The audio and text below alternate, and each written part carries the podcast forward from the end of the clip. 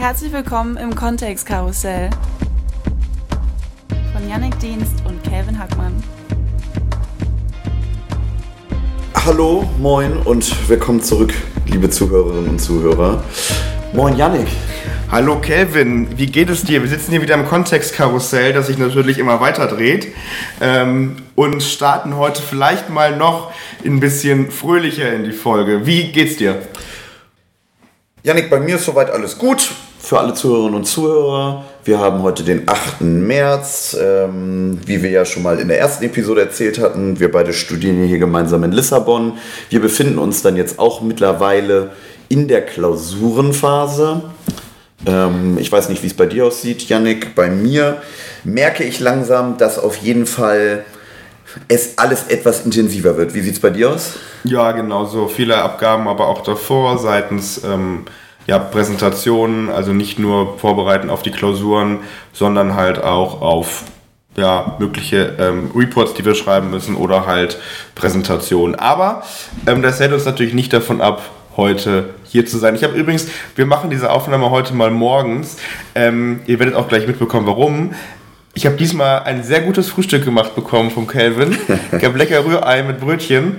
Also ich habe mich ein bisschen gefühlt wie im Hotel. Ja, vielen Dank, Janik, für dich doch immer.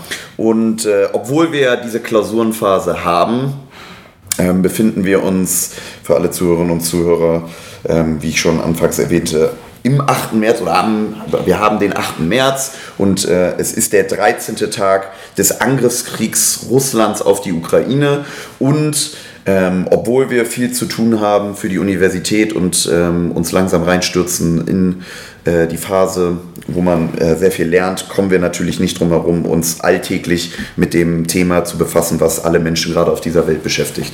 Und normalerweise haben wir ja immer ein Thema vorbereitet, aber heute haben wir eine besondere Sache vorbereitet, beziehungsweise ähm, Yannick hat was Besonderes vorbereitet und deswegen würde ich dir jetzt nochmal das Wort überlassen und vielleicht erklären, was wir denn heute machen.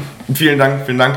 Ähm, wir haben ja eigentlich gesagt, unsere, wie gerade gesagt hat, unsere Idee ist ja Kontext zu geben zu ähm, verschiedensten Themen, sei es also egal welchem Bereich, und dass wir uns zurückhalten mit tagesaktuellen ähm, Thematiken. Dieser Krieg allerdings, jetzt ist, wie du gesagt hast, im 13. Tag, er findet vor Europa statt.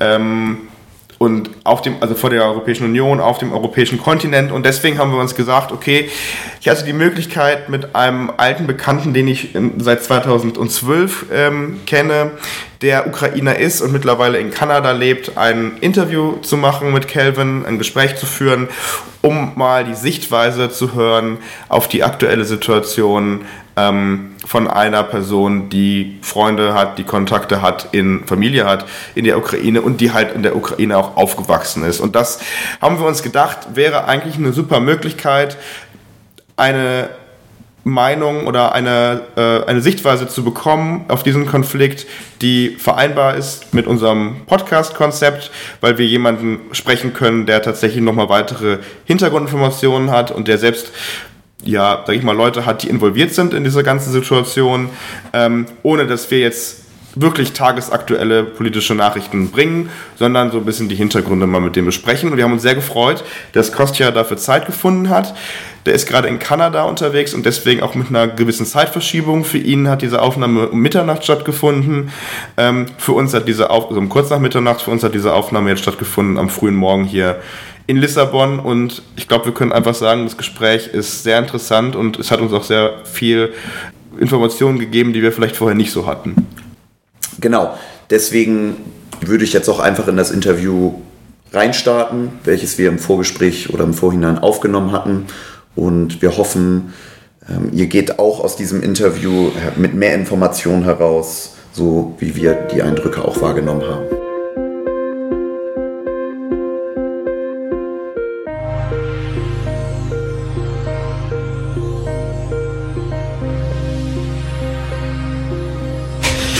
Hey Kostia, it's great to have you here today. It's a pleasure for us to have you know our new podcast. Um, it's quite a long time. I think it was 2012 when we met first in London, and um, since then you moved to Canada from Ukraine. So it would be very interesting to hear from you why you moved to Canada from Ukraine and what are you currently doing uh, over there in Canada. Mm, yeah, um, hi Janik. Yeah, it's, it's awesome to see you and, and hear you uh, this long after we've met. We've met, like you said, 2012, and it already feels like a lifetime. Um, I've moved to Canada shortly after that. I moved here in 2014 uh, to go to university, and um, after I graduated university in 2017, I've stayed ever since. I uh, got a job here. I got my permanent residency, so I've sort of uh, set my roots here, and, and that's where I'm planning to uh, to stay and live uh, permanently. Um, if I'm not wrong, your family is from Ukraine. So, uh, when you moved to Canada, went you by your own, or do you have siblings and friends who joined you when, like, moving to Canada? Yeah, that's correct. I was born and raised in Ukraine. Um, I, I did go here on my own uh, when I was uh, seven. When I was 17, I was 17 when I moved here, and uh, after that, I've uh, helped my sister move here and my cousin to move here. So we have a little bit of family here now. Um, and are you all living in the same city or location nearby? Yeah, so we were living in the same town. It's a, not a big town. It's about a hundred thousand people town. Uh, that's the place where we went to school, all of us, to university, and uh, that's the place where we all stayed afterwards. It's in the so, western Canada, close to Vancouver, Gold Kamloops. Kostia, a question about the current situation. Do you have friends there who are in Ukraine right now? From the time when you moved to Canada? Absolutely, yeah. Like I said, I was born and raised there, so majority of my family and connections and friends are still uh, back back in Ukraine. So um, I do have a lot of um, a lot of family and friends that are that are still there. Uh, and in which city are you from in Ukraine? Uh, we're from Odessa region. It's the southern part of Ukraine, close to the Black Sea, uh, which is north of the north of Odessa city. And how is the current situation in Odessa, in the city where you're from? Mm-hmm. Uh, so right now, Odessa is um, is sort of getting ready for for the upcoming attack that they're feeling is going to happen anytime now. Uh, the front has been moving uh, south on the south side of the country. It, it was moving uh, from east to west uh, from Crimea uh, with a lot of pressure. Um, you might have heard about city of Kherson uh, that was taken a few days ago uh, by the Russian occupants, and that is in the direction of our of our hometown. right now, there's there's very bad battles going on for the city of Nikolaev. that's one of the regional centers, and that's the last city right before our, our homeland. Uh, it is not being very quiet there. We're still getting shelled, so they're being bombed from the sky right now uh, in, in in Odessa. Uh, people are are preparing right now. They're they're putting together the barricades, uh, getting their you know get, getting their troops ready, getting their civil defense troops ready. Um, so it is it is very un um, unclear as far as what is going on there right now, but it is very unstable you just mentioned it, and to give us maybe an idea about the situation, are there a lot of civilians in your city who stay there to protect their home, their hometown? Absolutely, yes. So uh, since the war started um, at the end of February, we've had uh, close, well, different, based on different information, we've had close to 100,000 people that have volunteered uh, to go to civil defense, defense groups. The civil defense groups uh, are the um, equivalent of an army for the volunteers. So people uh, get their weapon from the uh, from the army. Uh, they're getting a basic training for we're, we're talking about a couple hours worth of training just because there's not enough time to actually get people through the whole uh, basic military training information. Uh, they're giving them some basic uh, basic training. A lot of people are just picking up their own firearms uh, if they own one and and they just go up to the front line without even um, being drafted to the army. They're just they're just volunteering to stay up uh, at the front and and help the country I mean, there are so many information right now that we actually never heard from the media we most of the time consume, especially Kostia, what you said about the 100,000 people, uh, the civilian military service. It's incredible. Uh, where would you recommend to get information? Um, or let's put it differently. Do you have those information from Ukrainian newspapers or the information from friends, family? Yeah, most of this type of information I'm getting from my friends and family uh, directly. Um, I'm connecting to multiple um, friends that are actually on the front lines in different parts of the town because uh, we're trying to help them from from Canada here. We're sending them some resources, uh, so I'm trying to stay on top of what's happening there. As far as a good source of information for uh, for somebody to uh, monitor, I would say Twitter is certainly the best. Uh, you mm-hmm. do have to be very careful with you know the verified information because there is a lot of a lot of fakes that are floating around. Um, but if you just search hashtag Ukraine, you will have a ton of things to go through. Uh, make sure to only trust the legitimate sources. Yes, absolutely. I think what what you said is very important to underline. This war is not only a fight on like the Ukrainian Ukrainian territory; it's also um, aggressively active on social media such as Twitter, Instagram, Facebook, WhatsApp, I don't know, TikTok, um, Telegram, and so on. So um, it is also for Kevin and me who are active on Twitter difficult to um, differentiate sometimes uh, media news from legitimate and yeah fake news. At the beginning of the war, it was like very early in the morning in Europe. It was like I think six a.m. or so. Um, for you, it was even like at night. What were your feelings? What were your thoughts? And maybe let me add this to your question because this is also important to underline. I think um, if you read German, if you talk to Germans, it's like, oh my god, the war has begun. But if you like talk to geopolitical experts or you read tweets on on Twitter from Ukrainians, it's like no, the war is going on since 2014 when Russia um, invaded Crimea and eastern Ukraine. Uh, that is very true. Um, unfortunately, and it's a very sad fact, but the world has got used to the war uh, that has been happening in since 2014, right? Um, you know, people have been uh, critically suffering from, from, from this in the eastern part of Ukraine, um, you know, from being bombed and, and shelled and civilians being killed. Um, unfortunately, because everybody's got used to it so much, nobody's paid close attention to it.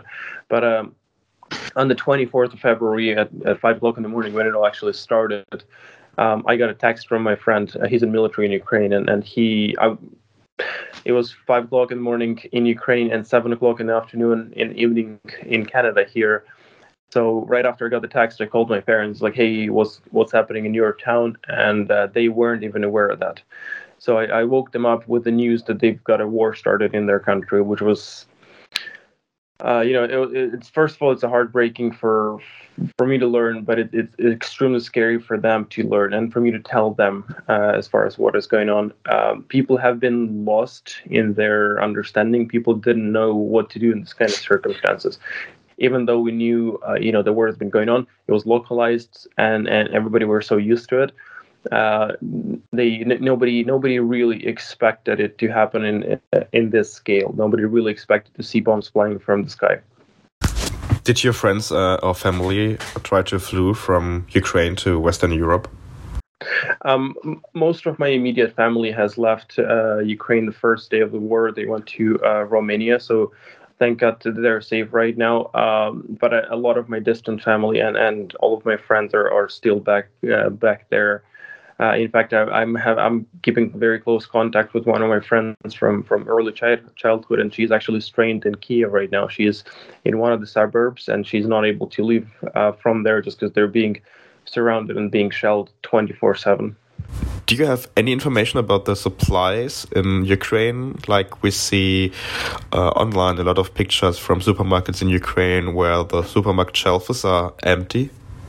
Uh, the, the, the first couple of days uh, that happened, where you know people have started rushing into supermarkets and getting stuff, uh, which you know obviously made the made the shelves bare. Um, they've they've they've taken everything that was out there. right now everything has got a little bit more organized. Uh, volunteer groups uh, and the government, the government is um, organizing the, uh, the, the food supply, the medic- medical supply. Uh, there is scar- scarcity of that, um, especially for medical supplies. Right now, food is not a, a biggest critical issue because uh, there are still some corridors throughout the whole country, except for certain towns and certain places that are that are being surrounded and not where Ukrainian military and Ukrainian uh, volunteers aren't able to get through to. Uh, but those are not a. Uh, it's not a. It's not the major issue right at the moment. At the moment, because it's only been. Uh, what is it? Twelve days. Um, the local, the amount, of food and the amount of supplies uh, in the locations is sufficient to mm-hmm. to to supply the people so far. So I know it's now a more personal and subjective question, but what is your opinion about the President Zelensky? Um, how is he tackling the situation? Has he evolved during his tenure time of being president? And how is the public perception about him in Ukraine or as well in your family? Yeah, um, personally, I, I, I liked his um, ideas from, the get go when he first became the president. He did start losing a lot of um, public favor um, throughout his presidency up until the war started. Right now, he's got, uh, again, the, not, not the proper numbers, but he's got an absolute majority uh, of supporters of, of, the, of the Ukrainian populations. Uh, my personal opinion is he is doing everything in his powers um, to, first of all, direct the country, second of all, to uh, morally motivate the country. He's showing by, by an example, not by just saying the words. Talking about President Zelensky, I think currently um, he, but also like other members of Ukrainian government, are very active on Twitter and um, showing how they deal with the crisis, also with international leaders all over the world. So, having talked with um, the United States president, um, of course, also um, with with the Russian government, with the German government, with the European Commission, and so on. And on the other hand, you see a lot of pictures from Ukrainians, like civilians, just standing in front of Russian tanks and stopping them to for example, entering cities, and the Russian tanks don't go through those Ukrainian civilians. Um, first of all, that's very impressive, of course, but um, I was thinking, I'm curious about if you think that the way President Zelensky is presenting himself in the public engages the feeling of um, unity of the Ukrainian people in this fight or in this defense against the Russian invasion. It absolutely does have uh, that to do. Um, in this last few weeks, uh, we've seen you know members of different parties standing side by side and and and working on the same issues, having the, the common uh, common grounds for discussions rather than actually fighting against each other, right? Which was very common in Ukraine before. We've had you know very um, much of a rivalry in between political parties, which is not there anymore, right? Because they have one specific goal that they're they're working against. As far as the general civilian uh, population, yes, we see a, an enormous heroicy. We ha- we see that heroic moves from from the general population where people are uh, stopping the convoys of heavy equipment, convoys of, tr- of of tanks with their bare hands. Uh, we see um, examples of, of, of people, of civilian people with no weapons, burning down the whole convoys of, of, of equipment uh, just to stop just to stop the invasion. And the only explanation that I have for that is that people are desperate. People have no choice, and at that point, they're putting their general idea above their value of life, which is it is scary to realize that, but it, it seems like that is what's happening. Do you also hear this from your friends in Ukraine? Like, do they say, "This is my country, I will defend it"? Um, absolutely. Within the last this last two weeks, the the, the feelings of patriotism and feelings of of, of, of belonging there actually grow exponentially. Right? People when when a lot of people were more or less apolitical, they didn't care about what's happening with the political situation in the country right now there's nobody that is neutral there's nobody that is against there's everybody that is working towards one goal um, it, there's nobody that is ignoring that's the most important um, sorry for asking Kostia, but uh, do you know already someone who got injured or even killed? Uh, actually, yeah. In the first couple of days of uh, of the war, um, one of the one of the fellows I went to school with, uh, he's a few years uh, older than me. He's got um, seriously injured in the shelling in, in Kherson, and in fact, I'm not even sure what is happening with him right now. We didn't have any contact uh, after that. Yes, but that's a very good point. Um, how is the contact situation in Ukraine? Are you able to contact all like your friends and people you know via social media, or do you have sometimes issues to contact people? Uh, in most areas of the countries, it's still uh, okay as far as the internet goes. Uh, some parts of Kiev and suburbs of Kiev um, are losing connection for, for quite some extended period of time. Um, some parts of suburbs of Kiev haven't had a connection with their families because I, I know for for a fact because a friend of mine living in, in Canada here, uh, she wasn't able to connect with her parents for close to three days. Uh, which you know she was just going crazy about it because you don't know you don't know if they're safe if they're alive or, or, or if anything wrong happened with them as you just said the situation is changing from day to day but still do you think there's any hope for diplomacy on and due to diplomacy any peaceful outcome of the war? Do you think in the current stage there's any chance for it? At this point and again this is very subjective opinion i think uh, we're past the diplomacy stage. Um, obviously diplomacy is in the interest of both parties because uh, right at the moment it seems like Ukraine is dominating the war and, and, Russia is suffering significant losses. So I'm I'm I'm guessing that they would want some type of deal, but uh, on our side, um, it doesn't seem like our, our government and our representatives are going to settle anything um, that is not that is going to be going against our sovereignty of the country and our structural integrity of the country. Uh, we have been through three uh, rounds of um, discussions right now.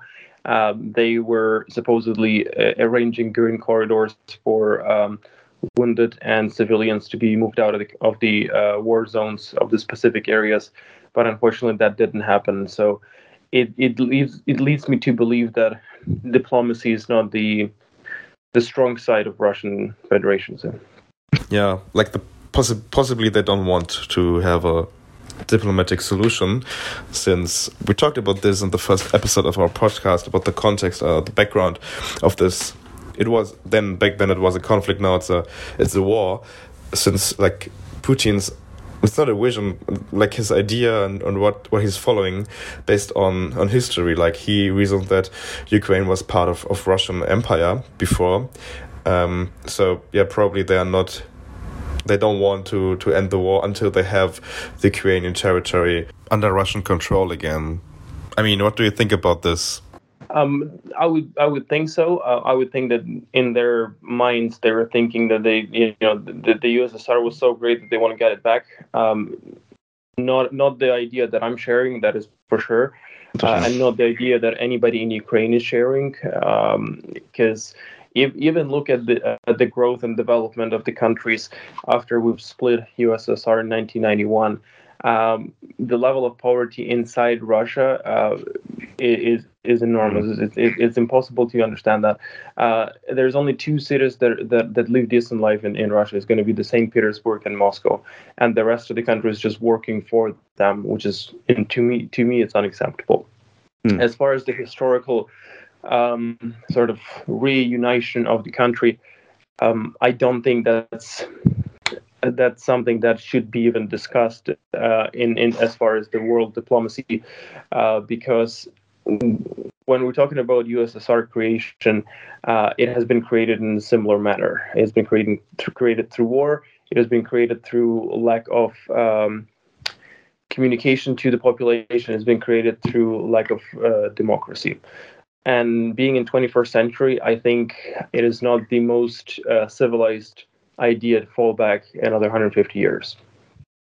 Yes, yes, for sure. I think I think that is something we don't have to discuss. And also like the European Union and the vast majority of member states of United Nations are supporting Ukraine at least with diplomatic support, but a lot also with um, supply of military equipment and um, Canada, by the way, as well. So, but my question is: Do you think this this diplomatic support is um, highly recognized and uh, welcomed by Ukraine, and of course also the military equipment, or would it be way more helpful and totally also needed to send um, troops, to send soldiers from Western countries to Ukraine to support them in um, in this defending the, the, the country? I mean, like, what do you think is the current opinion in Ukraine? Uh, well, for myself, be, being a financial analyst, I do realize that sanctions that have been imposed uh, internationally uh, is a critical support. Uh, that was very, very important. And uh, it is not something that'll show up right away, but it's already started to show the pressure on the country. It started to show the pressure on the citizens of the country. And I'm hoping it will soon show the pressure on the government of the country through their citizens. So I'm hoping Russian people will realize how of the situation it is that they're in, and they will go out to the streets and they will start expressing their feelings and actually um, starting to realize uh, the current situation in the world rather than just trusting their media, trusting their government directly. Um, that's I, I think that was that was critically important. Secondly, is uh, we are getting a significant amount of um, military support through the weapons. We're getting a significant amount of equipment. Uh, we have got, I believe, 30 or 70 airplanes from Poland. Uh, that was that was fantastic. That was a great. Um, a great uh, gesture. Uh, also, a bunch of uh, weapons from United States as well as uh, countries of uh, European Union. As far as the military intervention, I do see uh, a big, big problem with that. Um, Russia has has clearly um, tried to provoke the Third World War, and military direct military intervention can be a cat- catalytic for that, uh, which is not is not something we need to happen right now.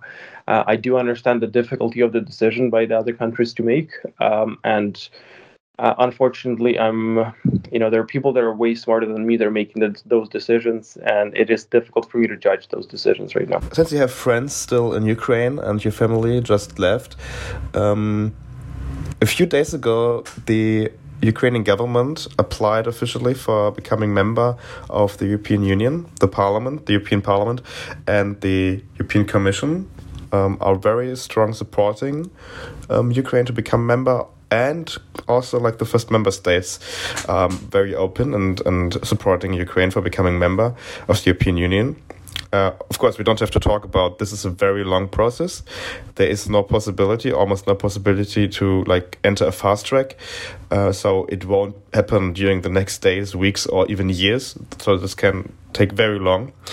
But do you think that this support of the European Union and the willingness to let Ukraine become part of the um, EU family engages the and supports the idea for fighting for the democracy, for the values, for the freedom um, in this conflict right now?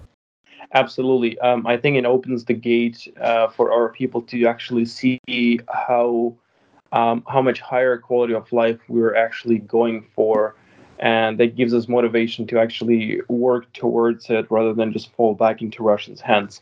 Uh, that's the first and the key. The key important role of us um, uh, entering European Union is going to be the future the future uh, of the country after the war uh, the war is done. Uh, that'll certainly help us um, develop within the within the community of European Union and rebuild the country because that'll that'll definitely give us a very very significant trade advantages um, and that'll get us into the biggest economy in the world. Kostia, you already mentioned the big donations for the military, but also the medical support uh, from the countries out of uh, NATO, the European Union, but also from the many, many private people. So, um, what can the listeners of the podcast do? Do you have any recommendations where to support, uh, any donation sites where you know it's getting directly to the people in need? Absolutely, um, and you're absolutely correct that a lot of organizations have been helping as well as as, as private funds. Uh, in fact, uh, we in Canada here we've created the uh, fund for for Ukrainians to support Ukraine as well as locals to uh, donate the money. And what we're doing is we're dealing directly with manufacturers of body armor, so so the vests and the, the body armor plates and the and the um, uh, helmets, and we are collecting money here. We're purchasing those, and we're sending them directly to our to our guys on the front lines. Um, as far as the donations, if, if people are looking to assist and help, uh, Red Cross is an awesome resource, as well as uh, there's a, a, fund that has been approved and verified as being legit. It is called SaveLife.in.ua. So it's SaveLife.in.ua. Uh, this is a fund that we are working with as well. Uh, they're funding part of our purchases in Canada here that we're sending back to Ukraine. Uh, right at this moment, as far as funding uh, goes, um, Europe is becoming very scarce for uh, military supplies, and that's why a lot of um, a lot of um, the contacts from Ukraine are actually reaching out to people in, in Canada and US uh, to get to get those military supplies because Europe Europe has as a whole has been swept uh, in the first few days. Yeah, thank you very much, first of all, for giving us information how we could support Ukraine and Ukrainians. Um, all of the information you also find in the description of this podcast. But is there anything probably left you want to tell us about the conflict, about your thoughts? Mm-hmm. Uh, certainly. Uh, as far as information that I'd like to share, I would like to. Um, to let people know that it is extremely important to share to share their thoughts about it publicity is is important. Uh, right now, there are two wars that are happening. There is the actual physical um, intervention, the actual physical war, and there is an information war in the world. We have to um, educate Russian people. We have to show what is actually happening, what is actually the potential consequences of this war, and the only the only reasonable way to finish this war is for people within Russia to stop this war. Is for them to stop letting their kids go to war. It's for them to stop letting their kids to die at the war. Um, as you may have seen on the online, there are 18, 19, 20, 21 year old kids that are coming to our country um, and some of them don't even, didn't even know that they were heading to war. Some of them thought they were going to exercises, and and that is another reason why a country like that should not should not become a world power. And that's another reason why we should all get together, get united as a world, as a community, and to put additional pressure on Russians. Uh, put additional pressure on the governments of Russia as well as on civilians uh, in order to in order to educate them. Yeah, yeah. Thank you very much for this very interesting and inspiring talk. Uh, with you it was a pleasure, and of course we all hope that Ukraine will defend itself, it will survive, and of course um, that there are not so many victims. Um, there of course there already are this is not only like a war where civilians can stop tanks um, entering the cities. People die every day. That's horrible. But and this is also what what we what we know and from our friends and also from us. It's difficult to express the thoughts and the feelings. And of course, as you mentioned, everyone who has the possibility to share information um, about the war uh, for, on social media, which is like um, not fake news, should definitely do this. And We should not forget that this war is um, also a war about values, about freedom, about democracy, and so it's all about what is very important to us in the West, to the Western civilization. Thank you so much, Kostia, that you took time and provided us with so many new insights and information. It was a pleasure having you, and let's all hope that the situation somehow has soon an ending and not more people will get hurt or even killed. Yeah, thank you guys. I, I really appreciate your time and I appreciate what you're doing and that's that's exactly what we need to be doing. Thank you.